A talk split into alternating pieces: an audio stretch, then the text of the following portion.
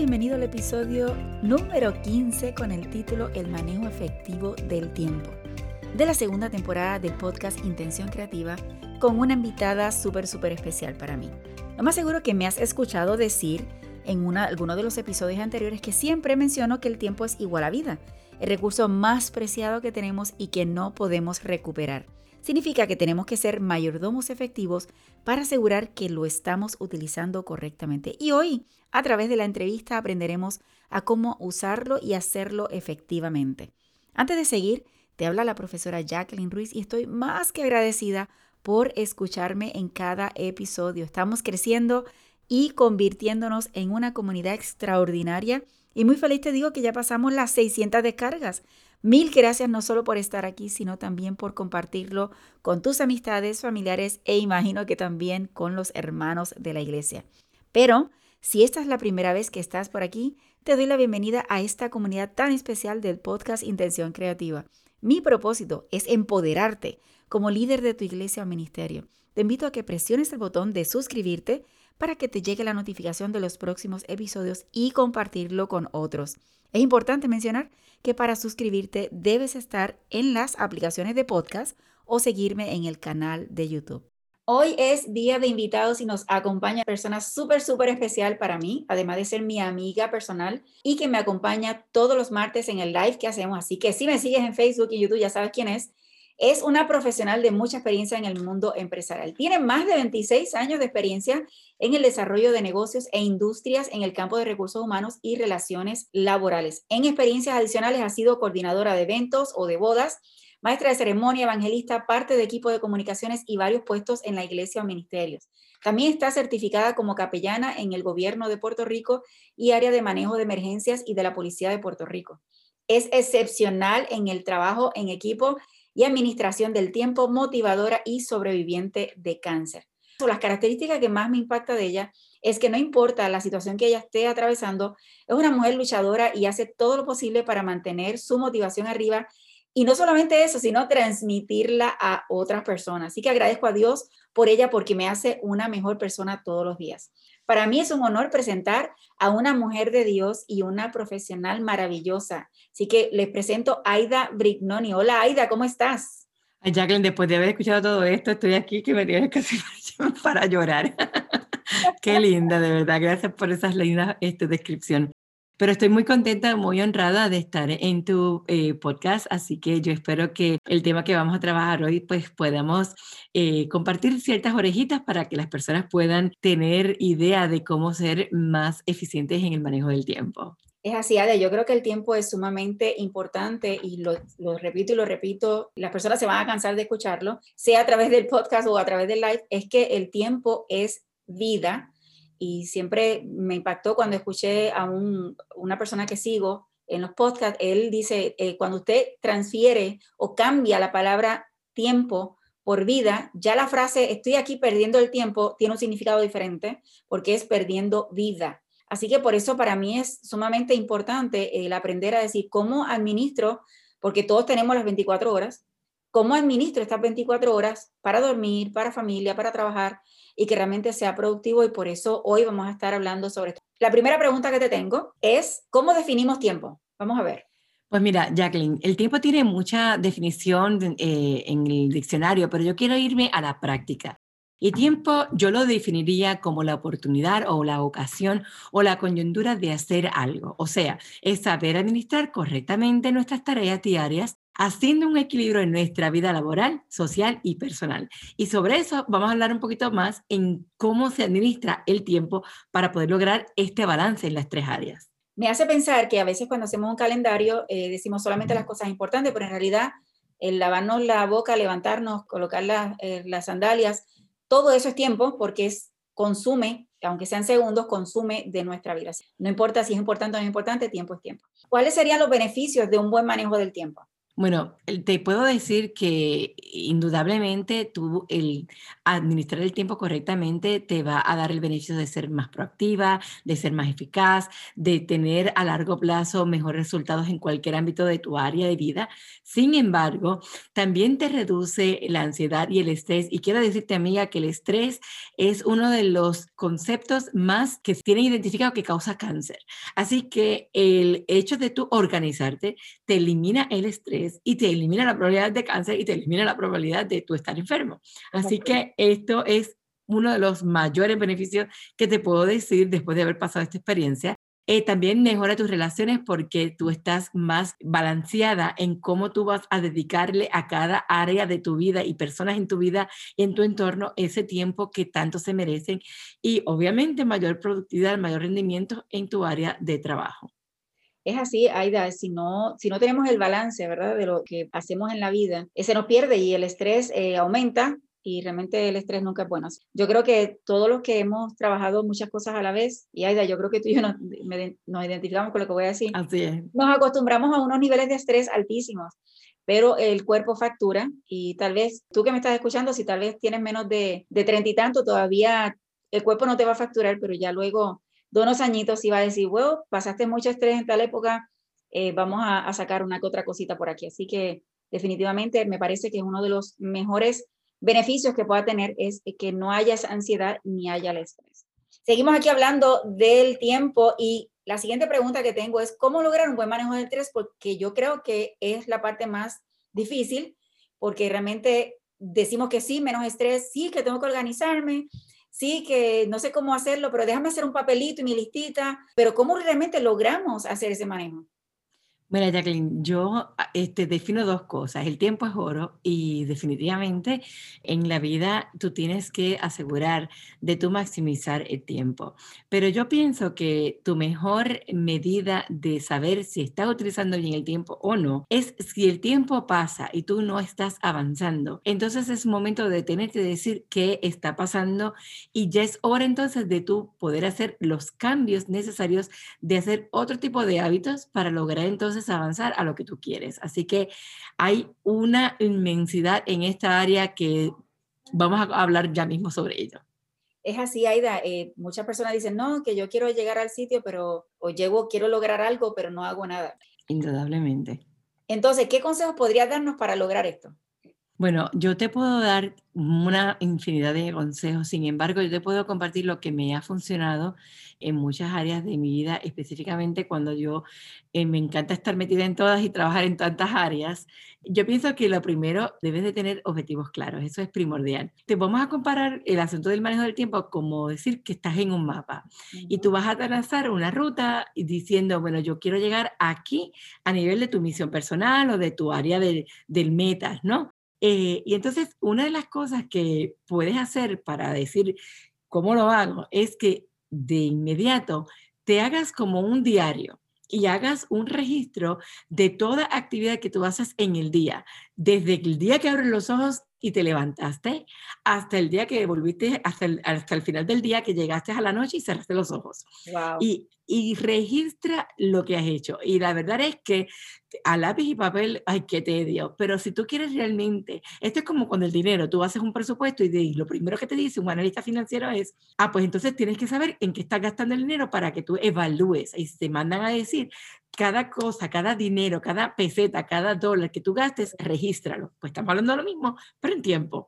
Así que tú debes de trabajar con esa rutina y ver, y después que hagas la, esa, esa lista, entonces evaluar cómo es tu rutina y vamos a tratar de identificar esas actividades eh, que tienen dos áreas. Una, la que tú estás viendo que te esté haciendo avanzar a las cosas que tú quieres lograr y por el contrario, las otras actividades que te están entonces haciendo perder el tiempo y en el literalmente eh, que no te suman, que te restan a las a las áreas que tú quieres lograr. Y esto me lleva entonces a trabajar la segunda parte, que es hacer prioridades. Tienes que priorizar tus tareas Y como una persona bien planificadora del tiempo, tú tienes que darle este, orden de importancia a las tareas, sean diarias, sean semanales, sean mensuales, pero tú tienes que darle el orden de cuál es tu importancia y cada persona tiene sus niveles de importancia distintos. Así que esto es algo que va a ser en lo que tú estás midiendo que lo que tú quieres lograr. Y una vez tú haces estas categorías, tienes que enfocarte en lo que de verdad es importante para ti. Ahora, Aida, yo sé que hay muchas personas que no saben diferenciar o priorizar tareas. Eh, a veces eh, lo que hacen es que según el gusto colocan qué recomendación podríamos darle a esta persona para que realmente entienda cómo decir esto realmente tiene prioridad y esto no. O tal vez permitimos que otras personas nos traigan cosas y estamos todo el día apagando fuego, que es la expresión, ¿verdad? Estar resolviendo eh, crisis, pero realmente no alcanzamos, no ponemos prioridad porque simplemente estamos apagando otras cosas y resolviendo otras cosas que no, no deberíamos. ¿Cómo esta persona podría tomar realmente seriedad de hacer un cambio sustancial?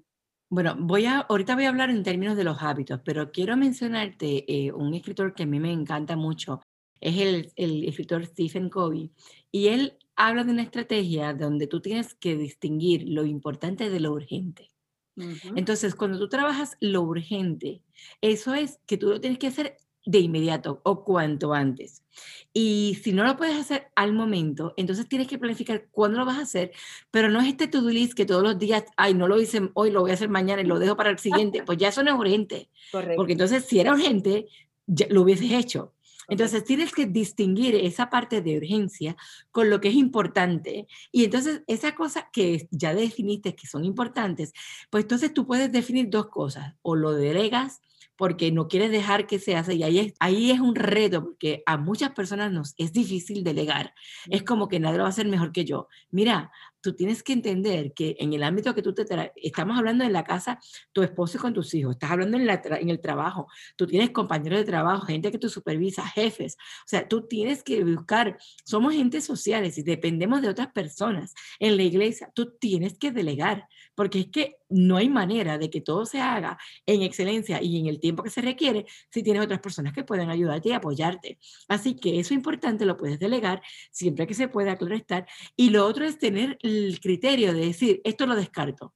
Esto no me lleva para ningún sitio, esto no, no es necesariamente importante y si no me suma, ¿para qué tenerlo ahí detrás de la oreja que lo necesito hacer o posponerlo? Pero una cosa es posponer y otra cosa es procrastinar. Y entonces lo que tú pospones es, lo hago en una fecha a futuro de inmediato porque lo necesito trabajar, pero el procrastinar es lo que tú dices, ay, es que eso yo lo detesto y es que no hay manera de meterle mano y no quiero, o sea, así que tienes que tener eso en mente porque mm, eh, si quieres utilizar bien el tiempo, tienes que saber que de verdad, mira, si eso no te gusta, si eso no lo vas a hacer, pues no te tortures, no lo pongas en tu lista, entonces déjalo ir y busca otras cosas que te hagan seguir adelantando a tu meta. Ahora bien, sé muy selectivo porque si tú quieres de verdad lograr tus metas, aunque no te guste, hay cosas que, que de verdad son males necesarios y hay que tomar acción. Así que pues no sé si esto te da un poquito de detalles de cómo pudiéramos ayudar a estas personas que están en ese comienzo y esos baby steps. Sí, sobre todo, Aida, me eh, recuerdo eh, hace muchos años trabajando en un lugar y un compañero de trabajo me dice, a mí me encanta como tú dices que no. Y yo, ¿cómo así? Me dice, cada vez que volvemos a estos fuegos que llegan a la vida de uno. Y me decía, mira, eh, ¿puedes resolver tal cosa? Entonces yo le decía, ok, ¿para cuándo tú lo necesitas? Para tal día. ¿Significa que podemos trabajarlo tal vez mañana en la mañana? Y entonces él decía, ok, me estás diciendo que no. No, no te estoy diciendo que no. Solamente estoy colocando en prioridad porque realmente eso no es para ahora. Eso se puede resolver mañana por la mañana, que tengo espacio y no tengo que invertir tiempo de ahora. Así que a veces es difícil, a veces es difícil ese proceso de decir esto sí, esto no. Y a veces cuando uno tiene, por ejemplo, en mi caso, que uno está haciendo muchas cosas a la vez, pues todas son, entre los diferentes proyectos, todos tienen urgencias. Y entonces ahí se complica un poquito más. Pero esto me lleva al otro aspecto que es que está la regla esta de 80-20, que es el principio de Pareto. Háblanos un poquito sobre este principio. Bueno, pues mira, hay una, eh, un principio que nos ayuda mucho a poder saber cómo medir y qué cosas hacer en prioridad. Y este principio de Pareto o el 80-20 lo que busca es lo siguiente. Esta técnica mantiene que el 20% de tus esfuerzos producen el 80% de tus resultados. Y cuando yo escuché esto por primera vez, esto me voló la cabeza, Jacqueline, porque te tengo que decir que esto es como que mientras más rápido tú pones en marcha una acción, más posibilidades tienes que logres tus resultados más rápido y es lo que tú buscas. Entonces, tú tienes que aplicar este concepto a las actividades que tú haces y por eso es que una de las recomendaciones cuando tú usas esta regla es que tú pongas lazos de bloques de tiempo. Me explico. Por ejemplo, en el día tú trabajas normalmente y típicamente 8 horas. Hay unas personas que me identifico, pues trabajamos 10, 12, 14, pero dependiendo, vamos a poner el, el, tiempo típico. En 8 horas del día que yo tengo que hacer mi trabajo, este concepto dice, este principio, coge los 96 minutos del día para esas tareas importantes que desde el día de hoy no pueden pasar. Y como que te bloqueas y tú dices, yo no me voy a levantar de aquí hasta que yo no salga de esta actividad. Y una vez la completes, entonces te coges un break y sigues para la siguiente. En otras palabras, tú tienes que preguntarte ese 20% que te va a hacer el 80% que te va a lograr hacer tus metas, que por cierto son las que te hacen eh, tener felicidad, esas son las que te dan la satisfacción. Ese 20% de esas actividades es lo que tú tienes que enfocarte. Y déjame decirte que estos hábitos son cosas que tenemos que tener en mente porque lo peor que tenemos son nuestros propios pensamientos. Y si tú tienes un pensamiento que te dice, no, no puedo, ay, no me da el tiempo, no lo voy a lograr, ay, es que tengo que hacer esto, esto esto y esto, y te, y te pones tú misma una presión con todo lo que tienes que hacer. Y mira que hay una cosa que quiero destacar. Dicen que las mujeres son más multitasking, que los hombres tienen que una cosa a la vez. Y eso es cierto. Sin embargo, nosotras como mujeres, a pesar que somos multitasking y siempre ponen el típico ejemplo de la mujer que le dan en una tarea, hay que mandar un fax, hay que sacar unas copias, hacer el computador una carta y, y estar sonando el teléfono. ¿Qué hace la persona? Pues agarra el teléfono y mientras está con el teléfono en el orejo, puso, eh, marcó el número del fax, puso las copias a, producirse, empezó la carta, terminó la llamada, recogió el, copias, terminó la carta y ya terminó. Y eso es multitasking. Sin embargo, si esa carta, que es la que tú estás trabajando, es que tiene que ir, porque es cuestión de que tienes que sacarla ya, mira, las demás tareas son necesarias, pero no son la prioridad. Enfócate en terminar la carta y después hacer las, las otras cosas. Envías el fax, las copias y el teléfono, mira, te, te puedo devolver la llamada porque necesito concentrarme y hacer la carta. De eso se trata este concepto, de que tú bloquees esos periodos de tiempo para tú lograr ese porcentaje de tus resultados al final del día. Me parece extraordinario lo que acabas de explicar. Yo creo que todos, si hemos utilizado esa regla o la hemos descuidado, y, yo me incluyo, la hemos descuidado, así que me parece extraordinario poder repasarla y definitivamente tengo que analizar mis horarios porque hay que trabajar, no podemos seguir trabajando y resolviendo cosas si realmente no va a funcionar para que haya una productividad mejor. Y definitivamente yo me imagino que aplicar este, este tiempo, hacer esos bloques de tiempo, nos va a llevar a tener hábitos clave. Así que háblame un poquito sobre esto. Pues mira, Jacqueline, hay algo que, que, yo aprendí con una amiga psicóloga, Yerisel Rodríguez, que ella me hizo este comentario y esto a mí se me quedó marcado el resto de la vida. Yo digo, caramba, porque yo no aprendí esto antes. Sin embargo, nunca es tarde para aplicar las buenas eh, conceptos. Dice que el cerebro, para crear un hábito, tienes que hacer las mismas cosas consecutivamente por 21 días. Una vez tú haces por 21 días lo mismo, ya se crea un hábito. Y el punto es que esa repetición de esos días consistentemente hace que en el cerebro se formen unos surcos. Y esos surcos son los que se hacen para tú entonces mantenerte ese hábito. Aquí el detalle está, si hago hábitos que son buenos hábitos o si yo me mantengo haciendo hábitos que no son los que me van a llevar a lograr lo que yo quiero y es la efectividad de mi tiempo en mis resultados, ese balance que yo estoy buscando. Así que ese hábito yo tengo que reforzar ese comportamiento por 21 días y lo tengo que practicar y ya después de eso se mantiene. Sin embargo, hay un escritor, eh, el señor Charles Duhigg, él dice una cita y te la quiero leer porque no quiero eh, fallar. Dice, Puede que el cambio no sea rápido y no sea siempre fácil, pero con tiempo y esfuerzo, casi cualquier hábito se puede remodelar. Extraordinario. me encanta esa frase de este hombre, porque mira, yo te digo una cosa, esto, voy a poner un ejemplo que me toca la vena y, y, yo digo, Dios mío, yo sé la teoría, pero no la aplico y esto es una procrastinando. Esto de hacer dieta. Ay, ay, ay.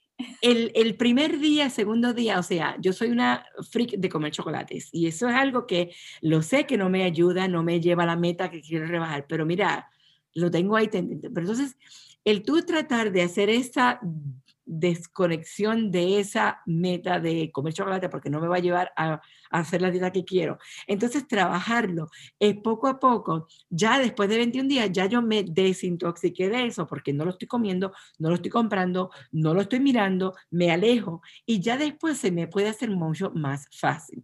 Claro, este, hay muchas personas que dicen, yo no tengo esa este, fuerza voluntad. Bueno, yo lo entiendo, pero lo que quiero decirte con esto es que los hábitos se pueden crear y de la misma manera que tienes un mal hábito que lo que tienes que deshacer, entonces también puedes rehacer y reforzar los que son buenos y los que te llevan a tus metas. Eso es así, Aida, y me eh, lleva a remontar al podcast que hice, el número 11, que hablé sobre la ley esta del 2190 Así que 21 días eh, hacemos hábitos y 90 es un estilo de vida.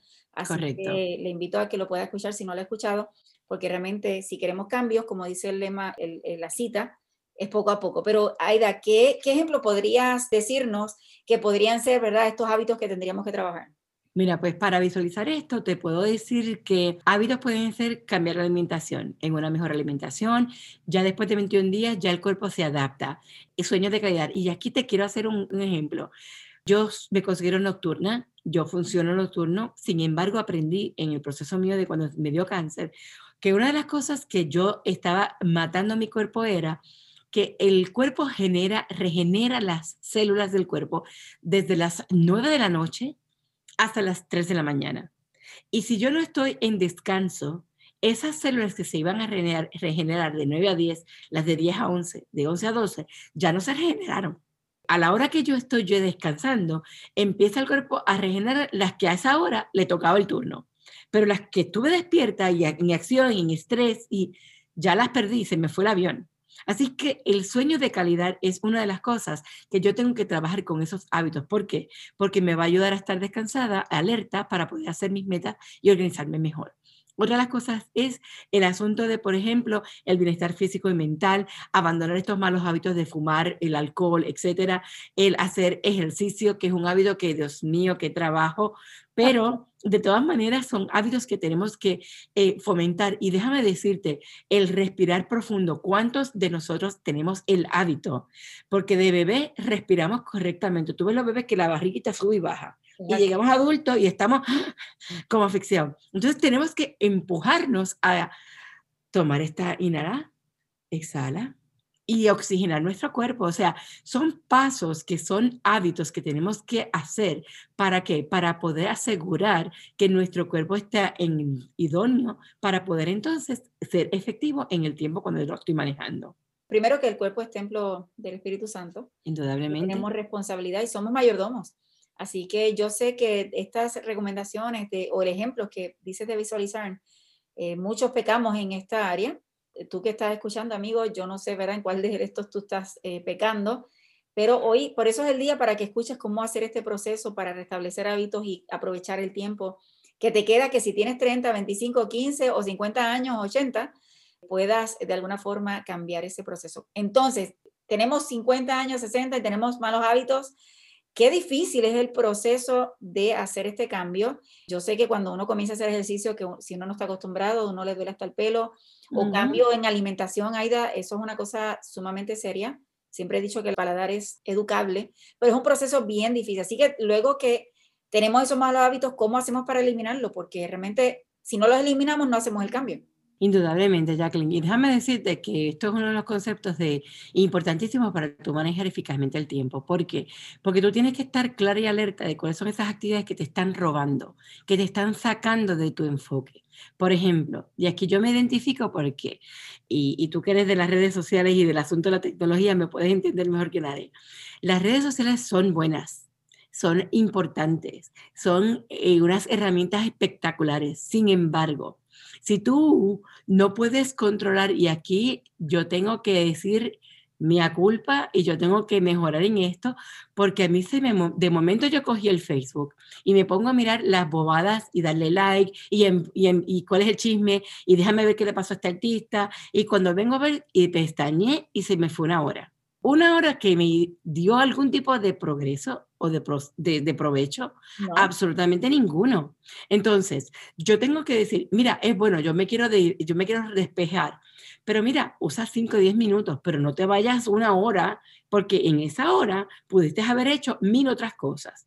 Entonces, por ejemplo, este, hay, que, hay que estar atento a no caer en ese círculo vicioso y asegurar de que eh, si yo sé que esto para mí es un vicio, porque déjame decirte que las redes sociales están hechas también para lo que decimos en el buen español, juquearte, para hacer ese enganche, para tú dejarte ahí y no, y no despegarte y hasta te pones a mirar anuncios que tú dices, pero que yo viendo anuncios que ni me interesan. O sea, e, e, es, es algo que tienes que estar con una alerta que tú te tienes que empujar a estar pendiente. Yo digo que tienes que aprender este observador al lado tuyo que te diga, Aida, alerta, alerta, y lleva cinco minutos, Aida, alerta, te vas por 15, Aida, eh, eh, salte de ahí. Eh, y, y, no es que no usas las redes sociales. Por ejemplo, ahora mismo este, este podcast mientras yo voy guiando, lo estoy escuchando, entonces estoy aprovechando el tiempo porque ¿qué voy a hacer mientras estoy guiando? Porque necesito mi concentración en la carretera, pero estoy aprendiendo porque estoy utilizando estas este, tecnologías para mi beneficio. Por ejemplo, estar buscando clases online, webinars, son formas de poder crecer y eso me ayuda para yo seguir creciendo mi meta. Pero estar una hora en Facebook metida viendo bobadas no me suma, me resta. Así que es importante que yo corte ese tipo de actividad para sacar todo lo que esté no relacionado a tener productividad, es sacarlo de mi vida. Y por eso es que el consejo de ahorita, haz ese inventario de cuánta actividad haces y cuánto tiempo te tardas para que te sorprendas. Y quiero citar nuevamente a Charles Duhigg que dice, no hay nada que no puedas hacer si tienes los hábitos correctos. O sea, no es, no es imposible. Es cuestión de que tengas el enfoque y de que tengas tu mente enfocada en que no pierdas la perspectiva de lo que tú quieres lograr. Y ahorita te mencionaste algo de aprender a decir que no. Y definitivamente eso es otra de las cosas que no es fácil para muchas personas. Entonces, ¿cómo digo yo no elegantemente? Yo tengo una prima que me, que me hizo reír porque ella estuvo en un seminario donde te enseñaron a decir que no y no te sentías culpable de decir que no, porque ese es el problema. Le dices que sí a todo el mundo porque tú entiendes que tengo que ayudar a todo el mundo y cuando vienes a ver, sea, todo el mundo le ayudaste, sacó el trabajo de todo el mundo y el tuyo se te quedó, entonces tienes entonces que o quedarte más tiempo en el trabajo para entonces hacer lo tuyo o sencillamente levantarte, irte, hacer las cosas y tus compromisos personales, pero entonces tienes una sobrecarga, tienes un estrés porque no terminaste, entonces de noche en la casa, después que hiciste todo lo de la casa, todo lo que las tareas, el marido, la cocina, los niños, los muchachos, las asignaciones. Entonces tengo que terminar lo que no hice en el trabajo porque me quedé haciendo otras. No es que no ayudes, es que sepas que si tú tienes una prioridad para sacar, pues entonces haz tu prioridad. Y la otra persona dice, vamos a, como bien tú dijiste ahorita el ejemplo, vamos a poner eso en agenda para tal fecha. Y las dos se alinean, pero tú no dejas de hacer la prioridad que tú tienes como cumplir porque hay cosas, hermana, que no nos, no, nos resulta tan difícil decir que no. Y haciendo el cuento de mi prima, y decía, yo tuve que pagar dos mil dólares en un seminario para aprender a decir que no. Entonces, ¿tú tienes, quieres, quieres pasar por el seminario de dos mil dólares para aprender a decir que no? O sencillamente te evalúas y dices no y ya. Yo creo que el, el, curso era más psicológico para, para no tener la cara de, de, culpabilidad o no sentir la culpabilidad. Cuando en realidad no le, le hubiera uno, claro, no hay que ser hostil, o no hay que decirlo de una forma negativa, pero realmente no te libera y, da importancia. A veces la gente solicita ayuda y es porque no quieren pasar el trabajo y como saben que uno lo hace rápido, pues hacen el proceso de pedirlo. Y entonces, pues uno tiene que evaluar si, mira, esto lo puedo sacar en cinco minutos, ok. Pero si es que uno sabe, uno tiene que aprender a decir, no, esto me va a tomar más tiempo, o no lo hago, puedo hacer ahora, lo puedo hacer mañana, o no puedo simplemente, simplemente hacerlo. Decir, no, vas a tener que buscar a alguien más porque no, no puedo. Así que es importante este aspecto. Hay, otra de las consejitos que yo quiero no dejar pasar en esta conversación y es limpiar y organizar tu espacio y tu entorno. Eso es clave. hay personas que no les importa y ellos dicen, no, no, no, este, yo, este, no me toques este regalo porque yo sé dónde está cada cosa. y déjame decirte que esa era yo. Y mi marido que es extremadamente organizado, él, él caía en crisis cada vez que veía mi escritorio. Pero la realidad es que yo me di cuenta que cuando yo me organizaba y tenía todo bien bonito, que hasta flores ponía y, donde van los bolígrafos todos aquí, y los colores y todo el asunto, hermana, yo me di cuenta que yo podía mejorar, funcionar mejor. Y como que, ay, hasta respiraba diferente. Entonces, esto de limpiar y organizar es un principio básico que nosotros tenemos que tener todo organizado. ¿Por qué? Porque es que te ahorra tiempo. Yo sé que estás aquí para este momento y empiezas a buscar papeles. No, no, espérate un momentito, déjame ver. No, está acá. Eh, eh, yo lo tenía por aquí. Eh, no es que le puse esto encima. Y eso, esos son minutos que se te pierden cuando si tú lo tienes todo en tus folders, en toda tu organización, entonces te es más fácil. Y eso nos pasa en todo. Mi marido siempre dice que él quería hacer, que a él le gusta todo minimalista porque menos es más. Y es cierto, eh, yo soy todo lo contrario a él. Yo le digo que yo, yo le digo, mi amor, nosotros estamos juntos porque los polos opuestos se atraen, no te olvides. Pero él, cuando nos mudamos a esta casa aquí en Estados Unidos, me dice, Aida, por favor, mantén la decoración mínima. Y yo sí, mi amor, no te preocupes. Y créeme que eso me duró los primeros tres meses. Después de ahí, algo pasó. Pero entonces cuando me toca limpiar, entonces me estoy quejando porque necesito limpiar esto. Entonces, una figurita aquí, una cosita allá. Y cuando vengo a ver, limpiar y pasarle el paño a una mesa, no es solamente la mesa, es el, es el, el florerito, es aquello. Y cuando vienes a ver, la limpieza se te triplicó. Entonces, para que te des cuenta cómo es que el asunto de la organización te quita tiempo que puedes utilizar e invertir en otras cosas que son de mayor envergadura. Así que uno de los consejos es que cada mañana, por lo menos los primeros 30 minutos de tu mañana, la utilices para planificar, organizar tu espacio. Mira, algo que, que decía, y esto yo nunca me olvido, vi un video en las redes de un capitán de ejército que decía que si tú no podías vestir tu cama antes de salir, tú no podías hacer las cosas en el día organizadamente. Y déjame decirte que eso mentalmente es así, porque tú te vas y dejas tu casa, tu camita hecha,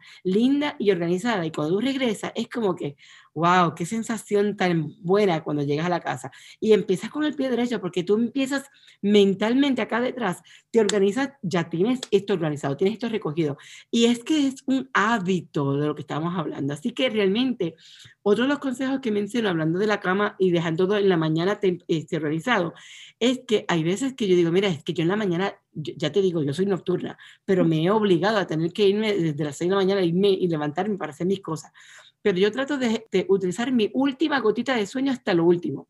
Así que, ¿qué yo hago? La noche anterior, yo dejo la ropa que me voy a poner, yo dejo los zapatos que me voy a poner, yo dejo la cartera. Si yo tengo que ir al, eh, a hacer un laboratorio, ya, la orden médica ya está en la cartera. Yo, la noche anterior, yo me planifico de lo que voy a hacer. Tengo que sacar la licencia y tengo que renovarla. Ah, me van a pedir una factura de la luz eléctrica. Déjame llevármela, déjame buscarla ahora en el archivo, déjame ponerla en mi cartera. Esos son detalles porque ya tú te estás planificando para el día siguiente que te van a agilizar y tú a la última hora en la mañana estás con el corre corre ¿dónde te dije? Ay, no. o si no no puedes hacerlo porque no trajiste la factura entonces o pierdes tiempo regresando a la casa a buscarla para entonces ir al lugar para renovar la licencia resulta que te cerraron porque entonces llegaste tarde y perdiste gasolina a tiempo o sea estoy dándote un ejemplo sencillo pero es que es una realidad así que esto del el asunto de organizar y planificar de la noche anterior indudablemente esos son 10 minutos que usas la noche anterior que te van a agilizar y ahorrar tanto tiempo el día siguiente que no tienes ninguna idea. Ahora, Jacqueline, te quiero comenzar algo. No sé si te querías mencionar algo antes de ir a una técnica que quiero compartir antes de cerrar esto. Por ejemplo, lo que es limpieza y organización para mí es esencial. Yo no puedo producir si estoy con cosas eh, regadas al frente definitivamente este concepto de organizarse el día anterior, eso lo practico y para mí es como que lógico, ¿verdad? Este proceso para evitar problemas en la mañana, que a veces, como tú y yo, somos nocturnas, pues en la mañana a veces nos cuesta decir, ok, tengo que estar consciente de lo que estoy haciendo, pero ya en la noche que estoy más alerta, porque es mi hora de productividad, pues yo puedo decir, ok, tengo todo aquí en la esquina, ya resolví y estoy lista para enfrentar las cosas que tengo que hacer el día de mañana. Hay una técnica para cerrar esto de la, del manejo del tiempo que se llama la técnica de Pomodoro. Esto es un señor que se llama Frances Cirilo y él lo que dice es que te enfoques en una sola tarea en un tiempo de 25 minutos para tú sacar el máximo esfuerzo para poder completarla en este tiempo pequeño y luego entonces descansas y te vas con los próximos 25. Aida, ¿y qué tal si esa tarea me toma un poquito más de tiempo? Pues termina hasta que la termines. ¿Y qué tal si esa tarea me coge menos? Pues fantástico, entonces descansa y sigues con la próxima. Pero esto te da una sensación de, de empowerment, de decir, wow, qué productiva me siento, todo lo que he logrado, wow. Y mira, ya, ya es mediodía y todo lo que ya he hecho y todo lo que he logrado. Entonces, tiene que, hay dos cosas que yo aprendí en términos del trabajo. Mira, tú haces una llamada. Mira, tengo que comunicarme con Jacqueline para decirle que necesito este documento. La llamé, me sale el voicemail. Mira, Jacqueline, llámame, que tengo algo importante que decirte. Entonces Jacqueline te llama, mira Jacqueline, que necesito esto para que me lo mira, asegúrate que en el momento que ejercites la llamada, Jacqueline, te necesito que me consigas esto para poder lograr y ya, te, ya dejas el mensaje al lado de ya. Cuando Jacqueline te llama, no investiga qué es lo que tú necesitas. Ya Jacqueline viene con lo que le pediste. O decir, mira, Aida, no lo tengo, pero lo puedes conseguir aquí, vete allá. Y ya tienes una respuesta. Así que ese tipo de mentalidad de picar adelante, como decimos los puertorriqueños, y perdóname el, la frase del argot, es que tú tienes que dejar las cosas adelantadas para que te sirvan a tu favor. Y eso es una de las cosas de mayor eh, importancia. Y lo más seguro, las personas como yo, que a mí me gusta, yo soy de lápiz y papel, de imprimir, de marcar, de tachar, qué satisfacción te da cuando tú haces tu lista del to-do list hoy y tú tachas esta y tachas la otra que ya las lograste y las que no hiciste, bueno, las paso para la siguiente página el día de mañana. Pero también aprendí, y como yo estoy contigo que eres tecnológica, Jacqueline, yo te tengo que decir que los que no son como yo con los papelitos y son como tú, como Jacqueline, hay unos apps que son fabulosos, que son eh, para poder optimizar el tiempo. Está Wunderlist, se escribe así W-U-N-D-E-R-L-I-S-T. Está Todoist, Basecamp, Trello, T-R-E-L-L-O, son distintas aplicaciones que las puedes intentar usar.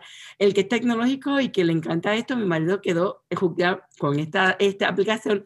Eh, te lo recomiendo porque de verdad esos 10 minutitos donde tú te preparas en la mañana o en la noche anterior son claves para que tu día sea mucho, productivo, mucho más productivo y mucho más efectivo. Me parece extraordinario. Fíjate que Aida hace tal vez como un mes atrás o dos, aunque yo soy tecnológica y utilizo, por ejemplo, Trello y también eh, Todoist, a veces también utilizo papel. Si es que tengo que concentrarme bien, yo digo que estas son las cosas que necesito hacer hoy sí o sí, o sea, no, no, es, opcional. Y esa sensación de, de, que dije, ay, esta ya la hice, esta ya la hice, es una sensación extraordinaria. Yo no sé qué, qué opina, ¿verdad? Este, al amigo que está escuchando, eh, pero realmente eh, poder, y aún en la aplicación que utilizo, la reviso, ¿verdad? En mi celular, ok, para mañana, qué cosas tengo para mañana, qué cosas necesito estar lista porque mañana tengo otra reunión qué cosas necesito tener trabajadas. Así que eh, a mí me gustan esas listas porque me ayudan a, a, ser más productiva, como tú dices. Y yo sé que el que no es tecnológico, pues fantástico, use papel, eso no es lo de menos. Lo importante es que tenga su sistema. Eso es lo que te voy a decir, al que le funcione lo que le funcione, que lo utilice, porque aquí lo importante es ser efectivo. Y algo que te iba a comentar es que a mí me pasa, yo no sé si te pasa a ti, yo creo que también. Mira, hay cosas que de momento yo estoy, ay, que no se me olvide esto. Mira, escríbelas, vacíalas en un papel, porque eso como que te libera, te deja descansar y esto, ay, pero te déjame escribirlo. Entonces, porque así no estás como que, a mí me pasa cuando tengo que hacer la nota del mercado, ay, que tengo que comprar esto. Mira, cuando yo veo que me faltó, pues déjame escribirlo y ya voy haciendo la nota. Antes no tenía, yo iba por las góndolas, ay, mira, me hace falta esto, ay, esto no lo tengo amiga, pero ya no, tengo 20 años y no me acuerdo de las cosas, entonces tengo que, ay, se me acabó esto, el momento que se me vengo y lo anoto, y tengo una libretita en la nevera larguita, flaquita, que es exclusivamente de las cosas que se van acabando, ok, ya sé. Y cuando me tengo que ir, me la llevo y ya sé que ya esto no se me queda. Y al final del tiempo, Jacqueline, aquí es lo que quiero llevarte. ¿Por qué tanto afán de organizar el tiempo y ser productivo? Claro, porque puedo en mi trabajo lograr más, pero es que la vida no se trata solo de trabajar. Aquí la vida se trata de decir que yo pueda hacer las cosas que disfruto hacer, que yo pueda tener ese tiempo de calidad con los que yo amo, que yo puedo pasar tiempo con mi familia, con mi esposo esposo, con mis hijos, que yo puedo tomarme ese café con mi amigo y decir, voy a sacar este tiempo para tomarme un té. Yo no tomo café, pero el té me lo tomo. Y que yo pueda tener esa calidad para yo poder estar y no estar siempre en este afán, ese foqueo. Y una de las cosas, yo no sé si a ti te pasa, yo practico mucho, el que yo no, yo no soy de las que saco el domingo entero para limpiar la casa y estoy de sol a sol limpiando. ¿Por qué? Porque yo me siento como que me, mm, mm, al lunes estoy barata. Así que yo lo que hago es todas las semanas, hoy hago un baño, mañana paso la, la, escoba, el día siguiente mapeo, el día siguiente paso los paños, los muebles y todo. O sea, cada día voy haciendo una tarea. Primero, que no se me hace tedioso. Segundo, que la casa se mantiene más limpia. Tercero, que no se me va el día entero limpiando. Entonces, el Londres tiro una, una tanda y la dejo secando y por la mañana, o sea, la idea es que tú puedas ir maximizando las tareas de forma que no te sientas esclava, que no te sientas abrumada y que tú puedas disfrutar realmente las cosas que te gustan en la vida. Y tú, ¿ya sabes cómo quieres aprovechar tu día al máximo? Así que amigo, esa es la pregunta del momento después de este gran tema. Mira, a ver y analiza tu vida si realmente le estás sacando provecho. la vida no está hecha nada más que para trabajar, como dijo Aida. Eh, tenemos que analizar eh, qué tipo de vida es la que queremos tener, cómo queremos disfrutarla cuidar nuestra salud y diferentes aspectos para que cumplamos con lo que Dios nos ha pedido de cuidar nuestro cuerpo y que realmente nuestro cuerpo sea templo del Espíritu Santo. Y cuando lo decimos así, yo me imagino que un templo sucio, descuidado, no organizado, realmente no va a ser la casa del Espíritu Santo. Así que hay que trabajar alrededor de nuestra vida. Ahí dicen por ahí, Aida, que si tú tienes regueros en la casa es porque así es que estás adentro. Así que mi, mi ánimo es que no solamente organices tu tiempo, ¿verdad? Analiza lo que tienes alrededor para que realmente te sume, como dijo Aida, te sume a tu vida y a la vez que te sume a ti, también sume a la gente que está a tu alrededor. Es una decisión eh, que hay que tomarla tú, nadie más. Eh, tu esposa puede estar diciéndote 20 veces, mira, que hay que organizarse, pero la decisión la tomas tú. Y cuando entiendas la importancia de, administrar ese, tiempo, ese, ese banco, yo le llamo como un banco de dinero, que a la vez que lo pierdes no lo puedes recuperar, eso es tus 24 horas y tú decides cómo invertirlo. Así que gracias, Aida. De verdad, ha sido un tema espectacular, no solamente por el material, sino porque también llegó a mí. Así que voy a repasar nuevamente para poder aplicar ¿verdad? en mi organización. Y me considero bastante organizada, pero siempre es bueno a tener este tipo de repaso para decir, wow, en esta área yo creo que estoy fallando y que uno pueda ir mejorando todos los días. Así que gracias por estar aquí con intención eh, creativa. Gracias por aportar en mi vida personal. Gracias por aportar al proyecto de Profesor J. Ruiz. Gracias por, por ser una mujer tan extraordinaria y sacar de tu tiempo para hacer este episodio tan especial. Gracias por la invitación, Jacqueline, y espero a todas las personas que estén escuchando este podcast que realmente pueda ser de gran ayuda y que, mira, uses tu tiempo para disfrutártelo al máximo y seas feliz. Gracias un millón por la invitación.